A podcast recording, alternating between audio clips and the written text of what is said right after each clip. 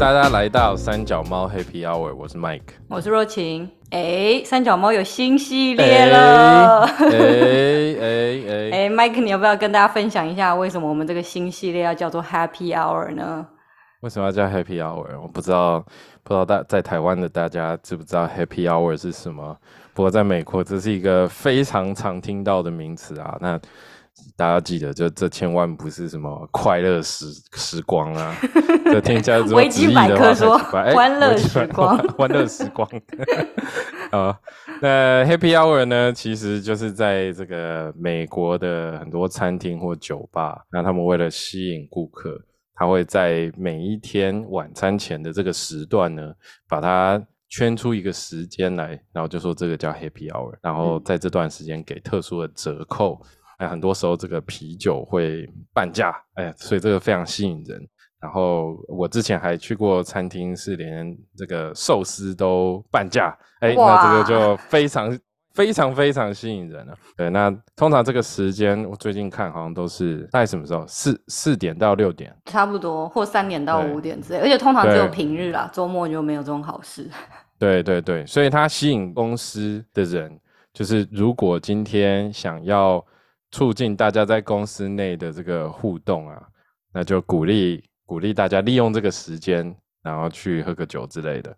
那我想若晴你应该参加很多，我常看到你在贴。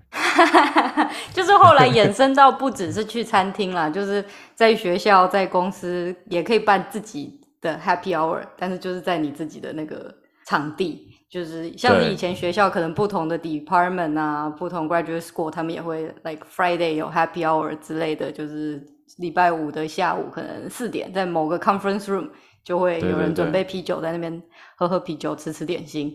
然后我们公司现在也蛮常会有 happy hour 的，也就是蛮长哈，蛮长蛮长，一个月一定至少有一次吧，如果。没有记错的话，对，然后那公司会出钱吗？对，都是当然都是公司出钱。学校的方法也是学校出钱吧？对啊，就是会有服算是服委会吧。我们我是因为疫情的关系，就是之前都没有去。那公司的 Happy Hour 我是去的比较少。嗯，可是就是如果是呃不同 site 的老板来访问，然后他就带我们出去喝酒，那他就会。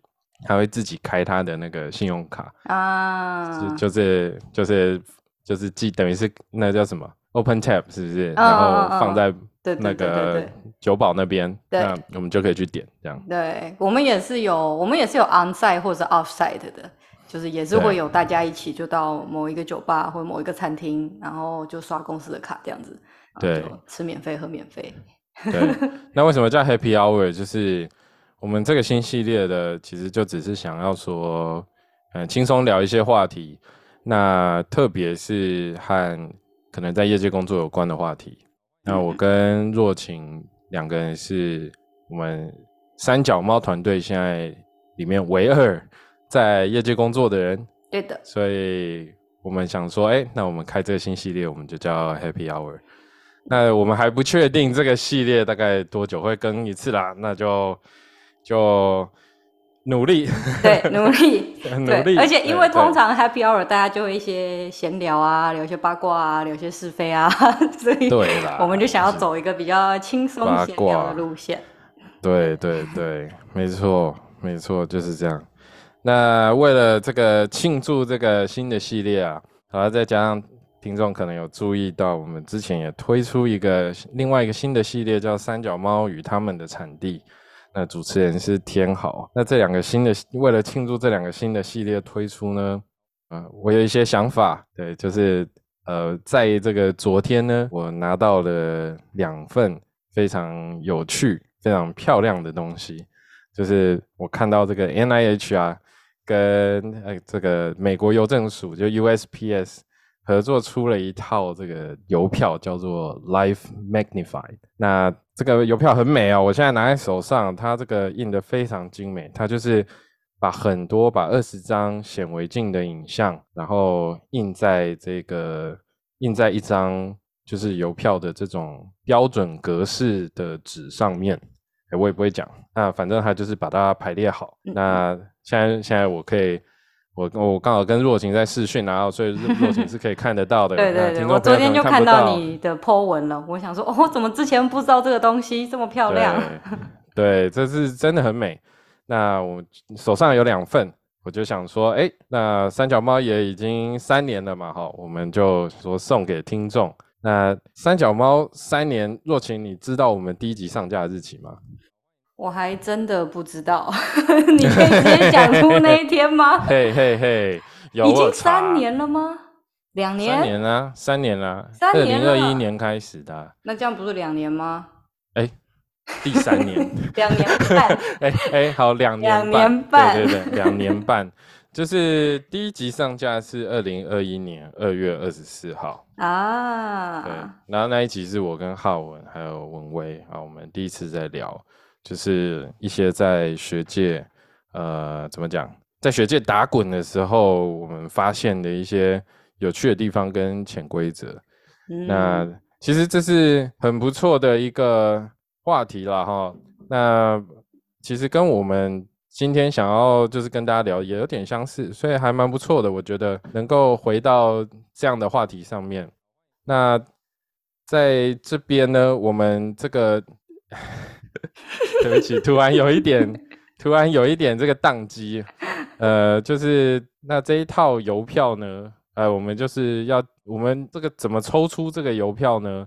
就会我们会把这个详细的办法，就是放在我们的粉丝页面，FB 粉丝页面跟我们的 IG 上面，所以听众呃继续关注我们的粉丝页面，那参加我们活动就可以抽到这两份。那这两份邮票现在是在美国。呃，如果你是在台湾的听众，或现在世界不同的角落，我都会想办法把这个邮票送到你的手上。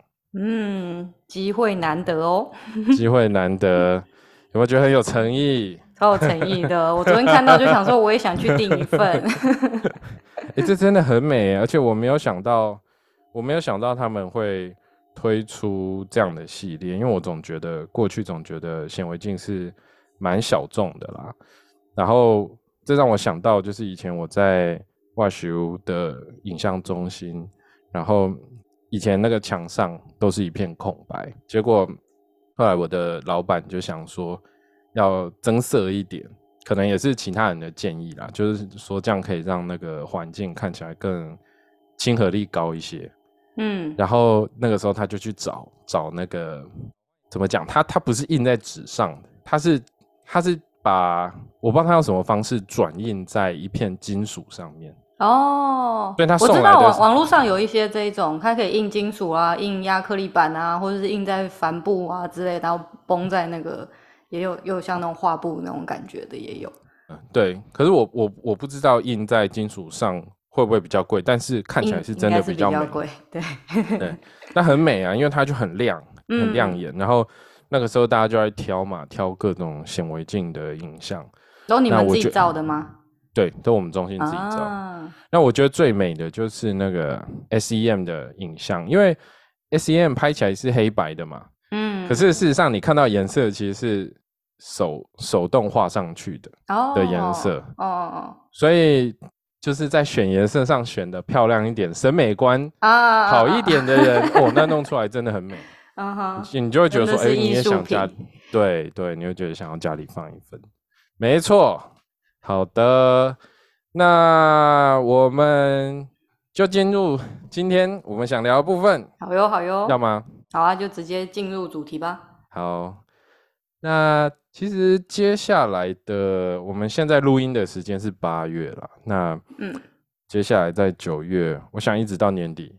都会美国的一些 TBA 都会办一些活动，嗯哼，呃，我知道，呃，Midwest TBA MTBA 是办在九月的第一周，对，然后 SoCal TBA 南加的 TBA 是办在呃十六号的那一周吗？嗯，九月中的那一周，九月中的那一周，对，那 TTBA 是什么时候？TTBA 是十月底，TTBA 是十月底，嗯，那。我想接下来很密集的有这些活动哦，那大家都会，我想，我想在美国，不管是读书或工作的人，应该都会想要去一段时间，会想要去参加一下，呃，去听一听大家不同的看法、不同的想法。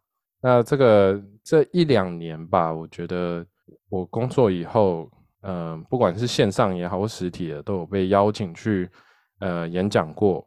那若晴也应该是嘛，哈。那你你都被邀请去参加，讲什么样的题目？因为我其实也是去年才开始进进到公司上班嘛，所以之前其实，在那之前，我大部分讲比较多就是申请学校的比较多，就是申请美国博士班的。然后去年我自己找到工作以后，是有在省路易斯自己当地的那个学者协会分享找工作的经验了。对。然后后来来这边以后，之前是被华府的一个，也是一个学生的什么组织邀请。哦，我记得那个，那个是线上的吗？那也是线上的，对。OK。那也是分享，就是稍微找工作啊，跟现在工作的经验这样子。对对。然后今年 MTBA 我会回去当 panelist。就分享在新创公司的经验，然后也很荣幸，不止 MTBA 邀请我，连 TTBA 也邀请我自己认识受宠若惊，对 TTBA 也邀请我。那 TTBA 比较涵盖的就是整个可能从找工作到工作经验，就是比较广的，没有没有非常 focus 的主题。至少我上次跟他们就是先 meeting 的时候，他们是对这个兴这个部分比较有兴趣啊。就是他说他们参加的大部分是学生跟 post 就。就是主要都是学界为主的人，然后想要进业界的第一步要怎么做这样子。对，所以那这两次还没发生啦，所以我还不确定到底我到时候会讲些什么这样子。OK，对我比较有经验的，已经发生过的，主要就是申请美国博士班，或者是申请我的第一份工作，这个我讲过。对，OK，OK，所以那你都是分享什么？大家都对 AI 有兴趣啊，大家都随便抓一个人，然后就找到我。你不是今年也要到时候靠讲这个？对，没错。然后我有时候就会有点怕怕的，因为因为因为我做的是偏影像的部分。哎，这个这个可以可以可以等一下稍微讲一下，为什么会觉得可能没办法直接回到大家的。的的的问题啦，不过就是就是通常被分被找去分享，就是会讲这一部分。那当然，另外一部分就是也是一样，很多人有兴趣的，就是找工作吧。嗯嗯嗯，就是为什么你会转进到业界的 data scientist 的工作里面？嗯，然后你的你中间的转折是什么？那我我觉得这一类的题目一直都是蛮受欢迎。我想我们自己都办过活动，我们都知道。其实，在比方说办这种年会啊，最受欢迎的题目通常都是 去业界找工作。对，我我还听过 B B A 的人讲，就是说那个比例有点失衡，然后他们要稍微瞧一下那个时间，才不会让那个学界那边看起来太难看。对，所以所以就是这个是一个大家都想知道的啦。那。我觉得这蛮合理，也蛮正常的。那我我之所以会想要问若晴，是说，那你你工作了一段时间，那你之前跟大家分享的内容，呃，就是一段时间之后，你有没有觉得有什么东西是你觉得可以强调的，或者是你觉得你想要，嗯，怎么说，想要呃稍微修正一下的？你有没有这样的的的的想法？嗯。修正的话，我是觉得目前好像还好。我对于我自己讲出去的话，目前都觉得还还是还是蛮 OK，应该还是蛮适用的啦。我自己目前没有没有发现有太太大的不同，至少我来找学选学校，呃，就是申请学校跟申请工作的经验。那当然，因为我是靠着我自己的方法，然后申请到的工作，所以我也不知道是不是哦。哪边其实也不一定是完全跟我的经验相同，也也可以有不一样的结果啦。但是因为我也就这么一一次找工作的经验而已，所以，但是呀，那个至少我分享过的东西，我目前没有觉得特别想要反悔的。对，希望希望之后也不会有了。嗯，难不成你有什么想要 要打脸自己的吗？哎，对，其实其实。嗯，怎么说？我最近常在反省一个问题，就是，呃，我我我可以跟大家讲一下，我我换工作，或者是应该这样怎么讲，找工作的这个 timeline，让大家知道为什么这样讲。就是，呃，我是在二零二零年的时候到到诺华上班，那就是来了以后，我的工作就是纯 data scientist。那在之前呢，就像我刚刚讲，我是在一个细胞影像中心工作。那个时候要做的内容就是，除了照顾显微镜，呃，使用显微镜，教人使用显微镜以外，还要协助人设计实验，跟帮助他们分析，所以做的东西会比较广一点。那所以转过来就是把所有时间全部投注在就是影像分析。还有影像的 data science、science 跟 AI 上面，确实是呃，我我自己觉得啦，我自己也觉得说会引起大家兴趣，不是没有原因的。因为我我相信很多在实验室的人可能会觉得说，哎，data scientist 好像这个 title 还蛮好听的，然后或是大家不时的，哎，就是好像这是一个不错的工作啊，又是 dry lab，所以就会有兴趣。那当然，在这过程中，人家找你去分享，就一定会有人说：“ 那我是不是应该转这个工作？我要学，我要怎么开始学？”那你你就是有一些想法，会就说：“哦，我可以整理给人家，就说如果你做 A、做 B、做 C，你做完之后，你就你至少具备基础的能力。”嗯嗯，对不对？所以呃，懒人包的感觉。对对对对，所以我找完工作的时候。呃，大概二零二零年吧，二一年那个那一阵子，我就会说，就就如果今天有人问我说，他能不能也朝这个方向走，我就会觉得说，OK 啊，Why not？对不对？嗯，我我我自己是抱持着一种，就是如果今天这是你想做的方向，如果今天这是你觉得你未来想要工作的形态，那你就去追求它，对不对？那我觉得这是蛮好的。对啊。那可是坦白说了哈，经过。大概三年的时间，我沉淀一下。其实我现在比较不会这么直接就就去跟人家，就是说，哎，好啊，你就去试这样。那我觉得原因有很多，我觉得原因有很多。呃，我觉得比较大的原因是因为，其实我觉得过去两年或三年之间，呃，至少在影像部分在使用的工具有蛮大的转变。那我觉得这一类的工具，要看懂这一类的工具，其实现在需要更多比较偏 computer science 或 data science 的背景，你才会真正懂它。那现在就出现一个两难嘛，你今天花两年或三年的时间，甚至花四年的时间，你可能都还没有办法在你日常繁忙的工作中，就就就 catch 到那个。就是这一层资讯的话，那你可能之后会追得很辛苦。那再加上工具不断被开发出来，那是不是你成为一个聪明的可以使用工具的人，其实是比较重要。而且我们又看到在实作上面，很多 web lab data web lab scientist 他自己也肩负一部分的 data scientist 的工作。嗯，所以究竟怎么样会让你的就是。履历或是 profile 在找工作的时候比较突出，而且这整件事情协助到你的职涯发展。其实现在我有点讲不太准，哦，因为我也我也看到有一些同事，他因为因为现在现在 data scientist 分工分的越来越细，有一些人像我们，就是除了要开发 algorithm 以外，就是要把演算法性搞定，我们还要打通后面很多关节，让你可以直接执行之类的。可是等你直接执行完之后，原则上应该是有一个人扮演有点像是资料分析，就 data analyst 的角色，然后才对接到 scientist。可是事实上，在至少在我们公司啦，我觉得 data analyst 这个角色其实不太存在的。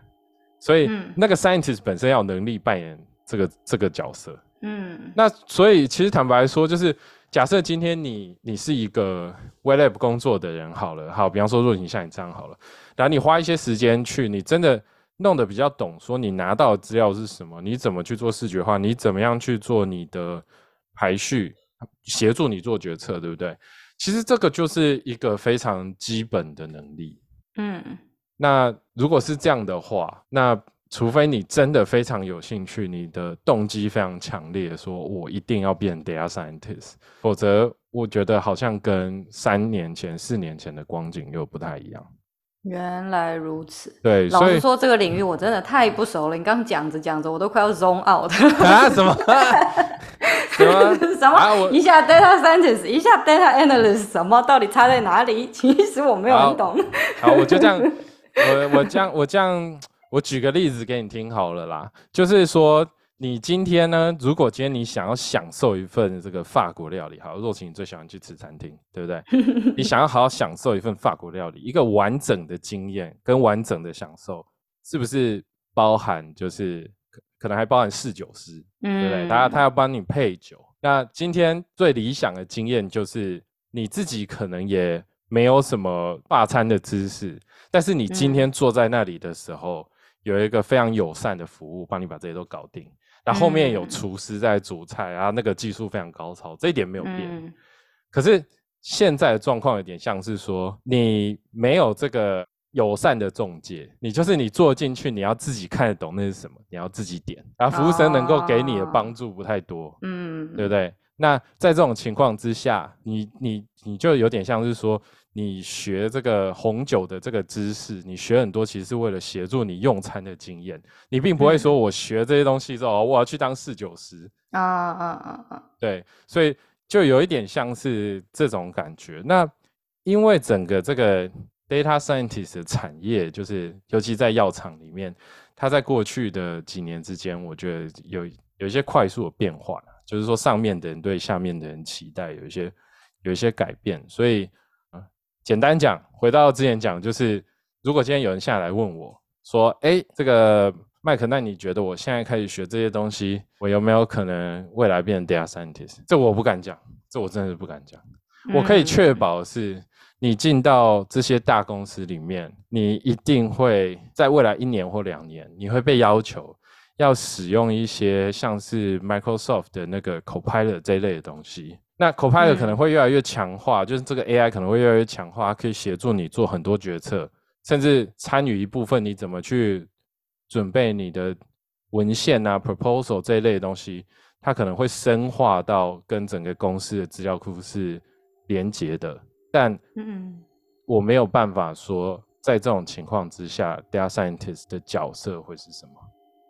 嗯，所以，如果要我把话吞回去，没办法再当 cheerleader，就是说来来来，大家一起一起变 star scientist。对，我不行，我不行。所以我现在就是那个听到话，我要吞回去，嗯这样把它吞回去，这样。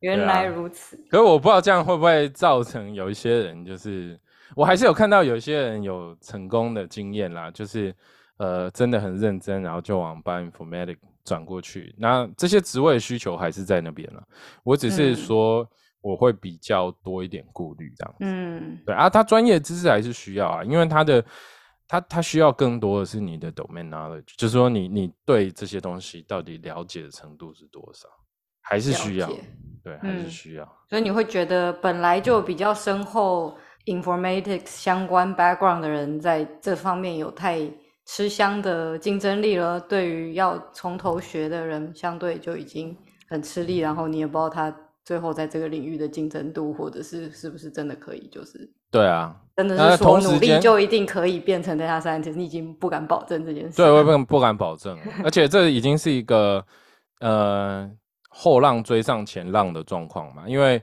现在在更年轻一点受研究所训练的人，他有嗯更多的人他已经在用那些工具，所以他本身就会有那些能力，你也不过就只是在追上他的能力的情况下啊，好像就嗯。不会让你变得更突出。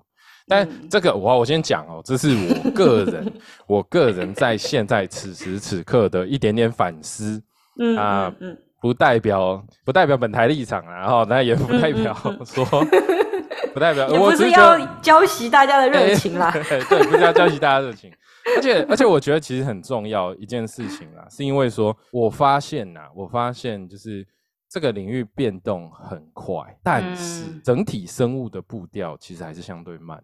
嗯哼，所以每一次讲到这样的时候，我都要提醒大家说，你现在 data science 相关的东西，它是用飞的在往前冲，可是你 bio 那里的速度其实没有那么快，它迭代的没有那么快。嗯，实验还在这样的是得慢慢做的嘛。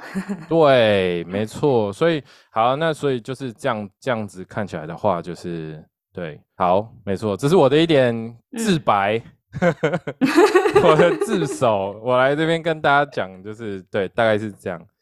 对，不知道有没有当初被麦克就是激励到的人，然后 后来觉得说，哎，其实没有啊，我觉得还是 蛮不错的，我也是成功的步上这条路了，没有那么有有有，我应 该是我应至少知道一个成功的案例，那就很好啦，对啊，对，但是但是呃，其他我就不知道了，嗯，那另外哦，另外的话。对，我觉得应该还好啦，我应该没有那么多话想要吞回去了。好恐怖哦！我觉得现在都要为大家负责。我觉得有一天会不会到最后就是要戴面具去参加研讨会？你那个时候讲那些屁话，来不及。你现在就是知名的是你的声音，戴面具大家还是认出你是麦克了。对对对，哦，没关系，那我我知道了，我换名字。我出去外面行走江湖，我就换回原本的名字就好了。对，就是花名，就是行走江湖的花名就不用。是啦，对啊，我们去参加这些分享，当然还是要为自己讲的话负责。不过我觉得。反正就是分享经验嘛，我的经验也不代表用在别人身上就一定百分之百也会一样成功啦，所以大家也就是听一听，看看适不适用，也不要就百分之百相信，然后就是完全的觉得哦，照着做就一定可以怎么样，基本上没有什么固定的方程式啦。对，那我自己反正跟麦克是非常不同的领域，从头到尾都是 Lab 的 scientist，然后做研究、做研究、做实验，全部都是。就是要手做实验啦，到现在到进了业界一样，还是在手做实验。手做，现在大家最喜欢工坊。对，就是还是要拿 pipette 进 tissue culture hood 之类的这样子。所以麦讲的那些 data 的东西呢，真的是没有非常的了解。不过呢，我知道这整个 data scientist 领域非常的夯，近几年大家都非常想要转进这个。领域，然后对他三其实你当你进来了以后呢，你也其实不局限于生技产业嘛，不局限于药厂，你有一些想要 跳进 tech company，搞不好也可以。对啊，很多人很多人就是看着这个前景，想要往这地方发展。但这从来都前景，前景 哎，对，这从来都没有在我的就是。目标设想范围，因为我对于整个 bioinformatics 就是资讯的部分从来不在行，所以从来没想象过我自己可以做这部分啦。那我自己是做实验，还是我蛮开心的，所以我们就跨几两个不同的地方，希望可以分享到不同的经验。哎，可是我觉得现在有很多实物上啦，我觉得做情可能还没遇到，可我觉得工作上遇到很多情况是，其实其实就算是 WeLab 的人也要。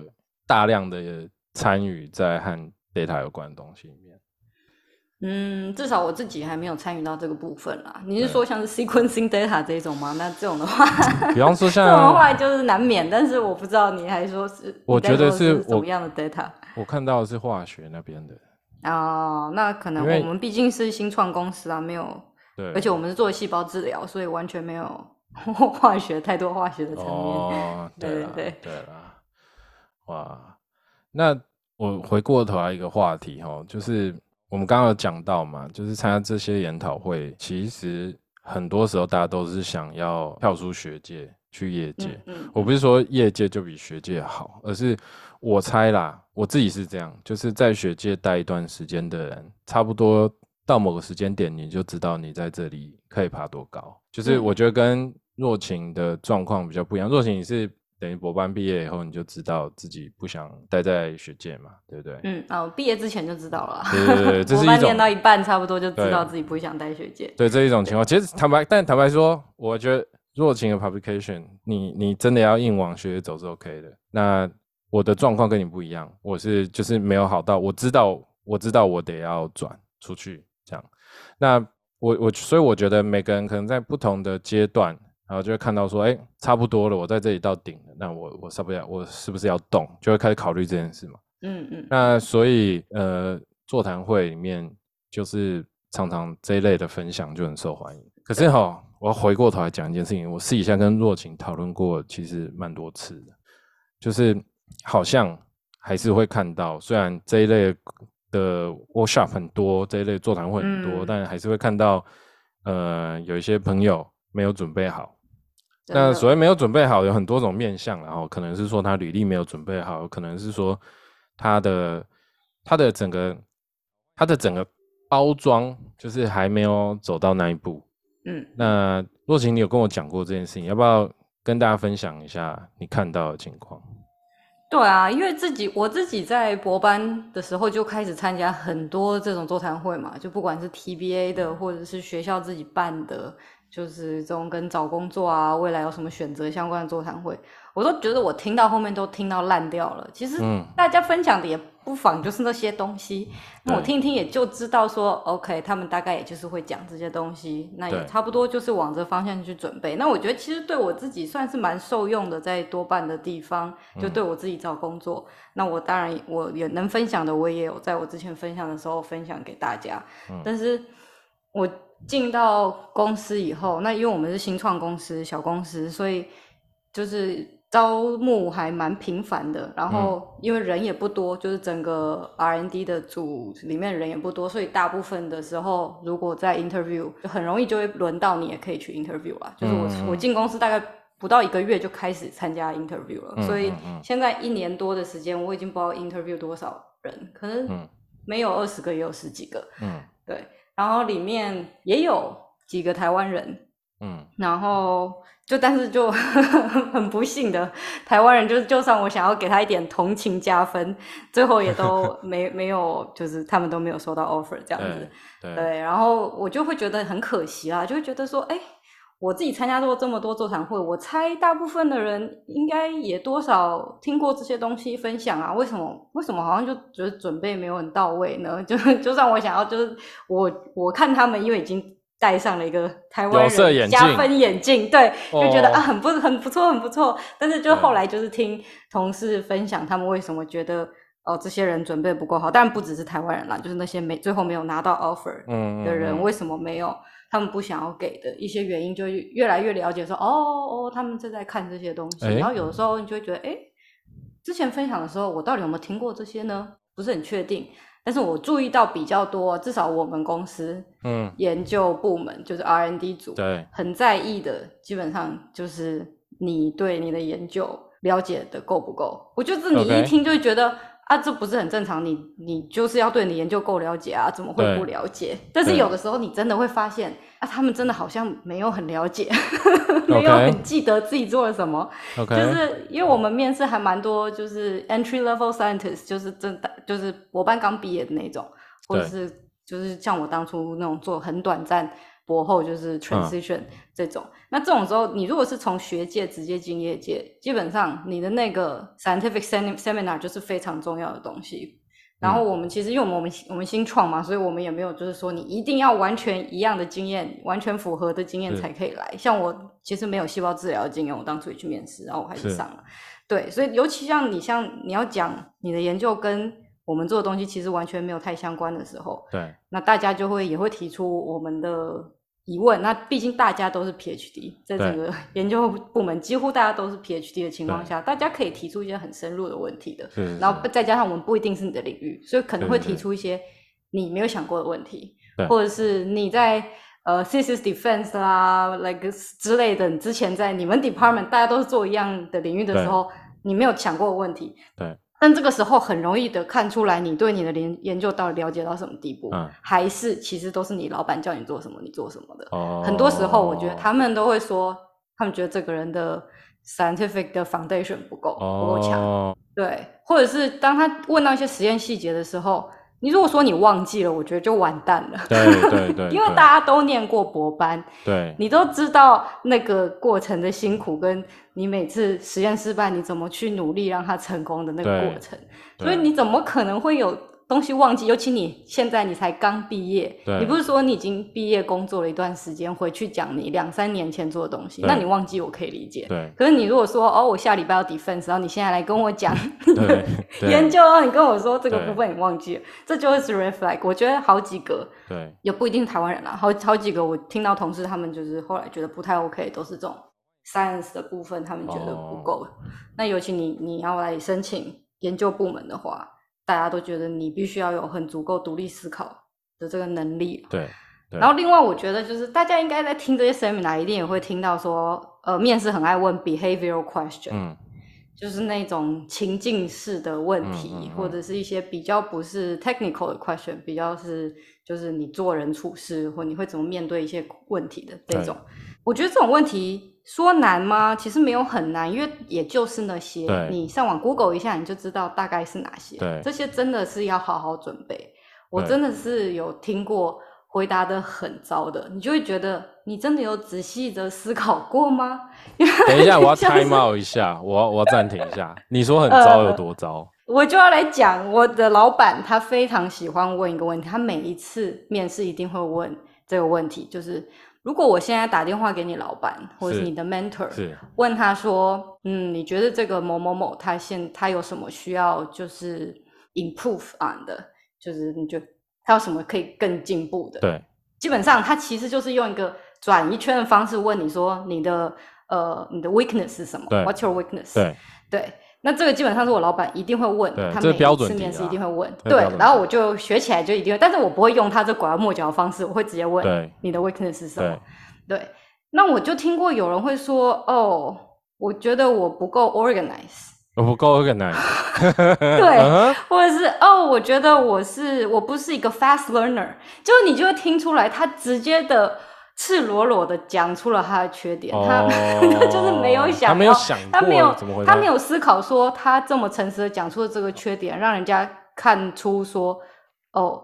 那那你就你不是一个 organized 的人，那我怎么会觉得我想要信任跟你一起工作呢？或者是你不是一个 fast learner，那我们这么 fast pace 的 startup，你来你是要学多久才可以学起来？对对不对？那大家都知道，问你的缺点，问你的弱势，是一个 trick question。对对，没有人真的想要听你讲你多烂嘛，对对不对？对你一定要想办法讲出一个，呃，确实它不是一个优点，但是它不应该是被让你被扣分的东西，对对不对？那这种我觉得有的时候太诚实，太诚实反而不就是好。你就没有你没有去仔细想过人家问你这个问题，你应该怎么答，对对你是有帮助哦。还有听过说，呃，我老板可能会觉得我需要花更多时间在实验室，那你就不是那那你是什么意思？是 你你在告诉大家说你平常就是很 chill，都很早下班，所以你老板想要你待久一点嘛？或许他其实是觉得他老板希望他是什么周末都来，哎哎哎然后每天做到很晚。对对可是当你一回答这样子的答案，你就会觉得，哎、所以所以你是上班不够认真吗？对，就就会就会听到这些回答，你就会觉得，效率。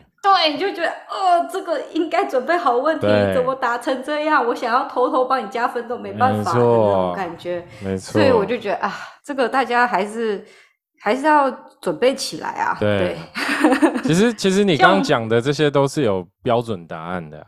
对啊某种程度上不要说标准啦，但是你可以查到一些你怎么答比较好。像是我上礼拜才面试一个嗯人，然后他的回答我就觉得哦还蛮 OK 的，他就觉他就说他是一个很喜欢把实验都很早就 plan 好的人，都是他要把就是每一步呃都计划好，然后他需要的 reagent 他都确定要都有或者什么，他都要完好的完好的计划好，再开始。所以今天如果有任何的 last minute change 啦什么的，对。他可能比较没有办法做的跟他平常计划好的一样好对。那我就觉得 OK，这完全是一个准备好的答案。对。然后你听完，你也不会觉得它有任何，你会你不会觉得它有任何的不对，对你就会觉得对。没没错啊，很好，你要计划好，这是一个我很对。赞同的事情。那我就对。觉得嗯，这个 candidate OK。对。所以像这样子的答案，就是你其实在拐弯抹角地讲你自己的优点，对。但是你又要说它其实哪边是一个缺点，你可以改进，但是没有人会觉得说这是一件被扣分的事。其实我觉得刚那个答案还可以再再进化，就是嗯刚那个答案如果已经是从皮丘进化到皮卡丘，那它就可以再进化到雷丘。就是 这个我想过，我上网查过，就是我我后来我也不要说标准答案了，但是我也是反思后，我觉得这个故事符合我自己可以讲的。就他的问题是这样，他就说也是一样嘛，就是你觉得你的缺点是什么，或者是说你曾经有没有发现你自己的缺点，然后你怎么改进它？所以其实简单讲这一类的问题，他不只是要问你你的缺点是什么，他更重要问你是说，如果你意识到这个缺点，它是什么？嗯对对你是不是曾经做过什么事情去让它变得更好？对，所以那个时候他嗯问的问题，我就直接我就讲很坦白，我就说我在安排事情，就是做很多，就同时有很多 project 在进行的时候，我一开始犯了一个错误，就是我要每个 project 都进行到可能百分之五十，我才去跟那个对口的窗口跟他联络。你知道，就是早期刚刚转换从实验室纯实验室转换到那种就是比较偏服务类型的，就是还是会有那种习惯，你会觉得说我查好了。完整给你一个答案，我再跟你说。然后我后来我就跟面试人讲，我就说，但我后来发现这样是不对的，因为其实我的想法在变，对方的想法也在变。对，所以其实最好的方式是你定时跟他回报，就是你有一些出街的想法的时候，你就要开始跟对方沟通。那这样你很多 project 同时在进行的时候，他们才会。照着你可能想要的方向去前进，而不是说你想了一个解决方法，想好之后三个礼拜之后，人家跟你讲说说哦，我们那个时间不做了。嗯，对。那这样子的话，就是说我从中学到这件事情，然后我慢慢在改善这件事。哎，那这样子的话，就是说还给人家一个空间，说你我是有第一个我有注意到这个问题，因为这个问题有一点是沟通能力的问题嘛。但是我只是知道这件事情，我在改善，就是说。这个其实这些答复的方式都都是有一些怎么讲，有一些逻逻辑在背后的啦，你是可以使用这样子。真的，我觉得这个真的是你绝对可以先准备好，这不是任何让你惊讶的题目啦。所以这个没有准备好就就是 LinkedIn 上面都没有答都没有查，就是你都没有查这件事。对，真的，你就是没有，就是好。你就算觉得你已经准备了，但是你准备就不够 错了，对，不够，没有真的想清楚。你讲出这个答案，完全就是造成，完全就真的可以造成你不被害尔的原因。没错，对，这可以，这真的可以影响很大。没错，对啊，我真的听到很多同事会讲，会会就是因为在面试的时候听到这类似这种。这样子的答复，让他对让他觉得这个不行啊，这个可能不太行。那当然很多大部分啊，就是如果你的 science 要够好的话，可能你在 behavioral question 答的有点突锤突锤，可能搞不好还可以。但是如果你两边都 两边都没有顾好的话，那就那就真的不行。那当然有的时候还是看你的 hiring manager 他想要招什么样的人啦。对，不过我觉得能准备好的。真的是，真的是不要不要浪费掉你这个自己可以先准备好的东西。对，啊，若晴刚帮我们整理了两个啦，我再帮听众再再过一下哈。就第一个就是若晴提到，就是专业度不够。那专业度不够这个东西，坦白说没救，我觉得靠你自己，是吧？对 吧？这确实是有一点啦。对，这靠你自己啦。因为其实像像我的专业领域，呃，有的时候。呃，看公司，那有的可能会考考白板题，或是考更深的专业的知识，对不对？那他可能这一关他就先刷一次啊。那可是如果是偏 Web 你可能一开始的时候，你你可能呃聊过之后，可能就被找去给 Seminar 了，对不对？嗯。所以你可能就你不会有一开始那个那个筛选，就是基础能力的那一步那一步面试，然后就是口说的部分比较多。所以你如果已经被邀请去了，其实说真的啦，你门票也已经拿到了，你应该就是要好好把握那个机会。所以专业的这一块没有掌握好，是真的非常可惜。那我也跟我的同事聊过这件事情，我同事他跟我讲过一件事，他说了哈，他说学界的人出来有一个比较大的问题，就是说他对他自己的那个发的论文的那一块哦，就是专业领域那一块哦，确实也可以很专业了，就是他很懂。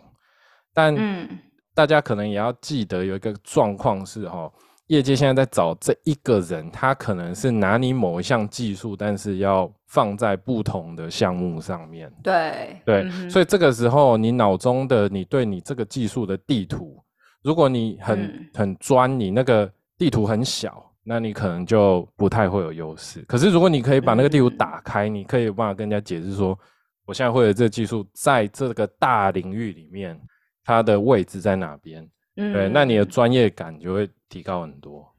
对，这样你说到这个，让我想到另外一个事情，就是有的时候我觉得大家准备 seminar 没有，你要照着你要申请的那个工作去稍微就是安排你要讲什么，调一下对不对？因为我们今天已经不是一个，已经不是一个纯粹的 scientific seminar，你在学校给一个 lab meeting 或者是什么 progress update 之类的。你今天的观众，他今天想要 hire 你，他就是需要你的某些技能，对然后他要你做某些事情，对但并不是要你做出一篇 paper，对 对不对？对对所以你要去挑选说，哦，你做了 A、B、C project，可能哦，你觉得 A project 哦，它发到最好的 paper，你想要讲这个，但其实在这个里面用到你以后最需要的技术，其实就最后那一个 figure 那一小小而已没，错，那反而是你那个没有发的 paper，它里面用到了很多这个技术啊。对但是在业界，虽然我们还是确实会看 publication 啦，在我们的呃研究部门，对，但是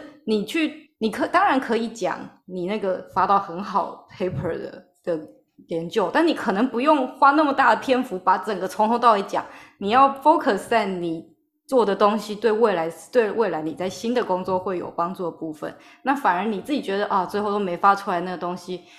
你搞不好可以把它讲成是你在这个过程中你怎么利用这技术，你达成了什么目标，你学到了什么，反而是更有帮助的。我觉得很多时候很可惜的是，我听完了 seminar，我会觉得说，嗯，你确定你有看 job description 吗？你为什么跟我讲这个？哦然后我面试的时候，反而要很努力去问他其他我们需要他的技能，他到底会不会？因为他在他的 seminar 完全没有 cover，你就，会觉得说，嗯，我在他的履历上好像看到这个部分，但他为什么没有讲？我觉得你还太友善，我觉得你太友善，你还在帮他找哎，你还在帮他找理由哎，就是想说，还我还是得确定嘛，就是反正我就有跟他的 interview 时间，我还得确定说，哦，这些东西，所以你到底会不会？对吧、我就觉得，哎，这个真的是 job description 看清楚啊，然后要按照那个去准备。你来业界给的 scientific seminar 跟学界的已经不一样了，他们不是在意你从头到尾的这个故事，对，他要知道你在这里用的这个技能以后怎么可以帮助他。我我觉得再给你五年，你就不会那么好了。那可能就是哦，搞不好，搞不好对。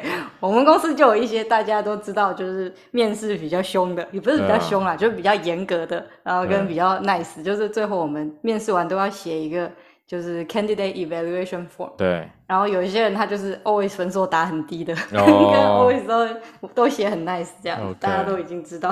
OK，那第二个刚刚若晴讲的就是 behavior question 啊，嗯，嗯对，嗯。啊，这个东西真的啦，老话一句，还是要先 Google 过啦，真的。就是这个我们再跟你讲再多，其实也没有用啊，因为你还是得想好一个自己的故事，你要怎么去呈现，你也不能就是，你也不能真的就是看，就是网络上自式回答，然后就照着答嘛，不行啊，对啊，所以你这个花一点时间想一下，真的也没有那么难啊。其实还有一个很大可能是什么？就是我觉得啦，我觉得每个人都有自己的心魔，嗯，然后那个心魔就是，尤其在你从学界要转业界的时候，我觉得很多人那个心魔是最强的时候，嗯，因为因为那个时候可能会是你超级不爽的时候，你超级不爽的时候，然后所以你那个时候可能脑中在想的东西都是一些很负面的东西的时候，你没有办法把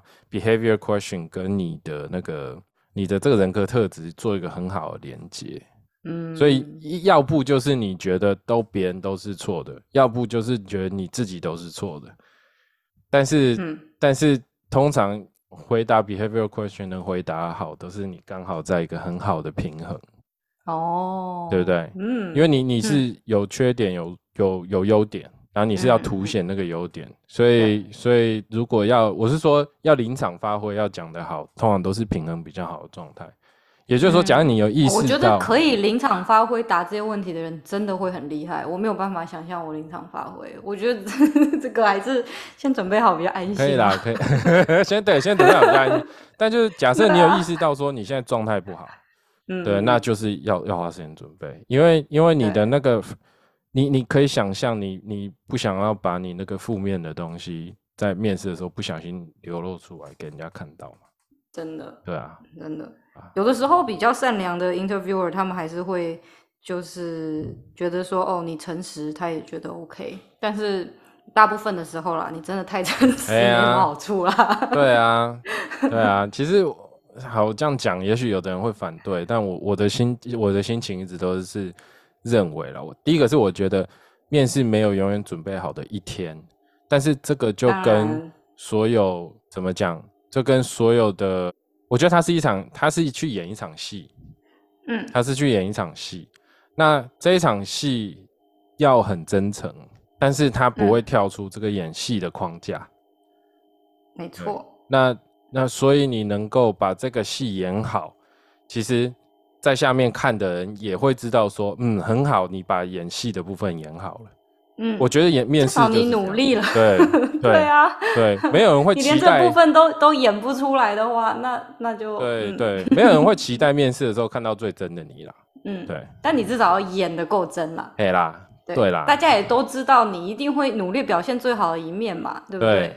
但是你如果连这个努力都做得不够的话，那就真的是自己对没有准备好了。对。对，哦，这让我想到很久以前我看侯文勇的文章，然后他在讲说他太太说要带他去带他去拍那个婚纱照，然后他就很反对，很反对，他不要拍婚纱照。然后后来他他他就说那都是假象啊，然后他太太最后就说服他用一句话，他说假象都看不到了，谁会相信真相呢？我觉得哎哎哎还蛮有道理的、对，所以面试也有点像这样吧，假象都看不到，谁会相信真相？对不对？没错，真的。好啦，好啦，我觉得哈，我们今天这一集录的时间也差不多了。然后，嗯，诶、我们是希望这个新的系列未来能够像这样子哦，就是跟大家比较轻松聊一些话题。那我们未来也希望还有很多想法想跟大家聊啊，比方说，我们想要重新回来看一看那个有一个都市传说，就是说你在这个生医界哦，尤其在业界打滚，你是不是一定要有博士学位？哦，我想三脚猫嗯之前也做过类似的题目哦、不过我们想把它拉回来，再聚焦上，聚焦再说哦，是不是有一些职位它要求真的反而比较宽哦？那你会有比较更多发挥的空间，嗯、所以我们也是嗯想要来聊一聊。那如果我们的听众之间有对这件事情有不一样看法，或是对我们今天聊的有不同的看法，欢迎在我们的 FB 粉砖或者是 IG 下面留言，让我们知道，让我们听一听你的看法。哦，那或者嗯是没错大家有希望我们可以聊的话题，也都欢迎提出来哦，帮我们给我们一些灵感，给我们一些想法哦。嗯嗯，好，那再一次提醒大家，我们这个会有送出这个邮票的这个活动，那欢迎大家就在我们的这个继续发了我们的 FB 粉丝啊粉专页面，然后都会告诉大家详细的活动办法，好。嗯没错，机会难得，一定要参加，抽一下，抽一下，一定要抽 抽一下。啊，没抽到哦，我就建议你直接买，真的不错，真的对啦，其实很便宜啦，对真啦的，对，哎，怎么能这样讲？我们这个 我们理邮票而已，对礼轻情不对？意重。对啊，就是对，没有抽到，其实自己买也不是说 多大一笔花费，就是很喜欢的话，真的还是可以购买一下。但是如果不是在美国的朋友，可能相相对难一点，那那我希望你可以抽到，对，若请帮你开团开团购。哎哎 真的。而且美国的邮票呢，都是做成贴纸形式的，哎，对没有看过吧？在别的地方，台湾还台台湾到现在应该都还是用贴的吧，就是还是要对涂胶用口水，等一下是涂胶水吗？不是用口水我不知？道涂用口水可以吗？我应该知道，口水弄一下很久没有在台湾寄信了。对，虽然说现在 COVID 之后可能不太卫生了。对，好，那我们这一集就先到这边啦，那就大家继续关注我们啊。对，大家继续支持三脚猫，支持我们的新系列，好，好，先这样，好，拜拜。拜拜。